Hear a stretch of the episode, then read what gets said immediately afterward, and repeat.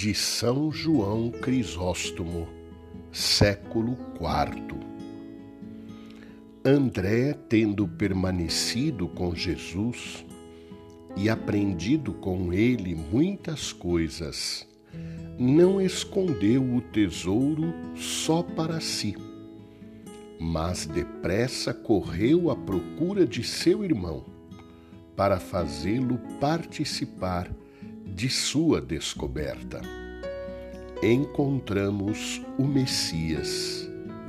Vede como logo revela o que aprendera em pouco tempo pois não se julgando capaz de explicar tudo, conduziu o irmão à própria fonte da luz, tão contente e pressuroso que não duvidou sequer um momento.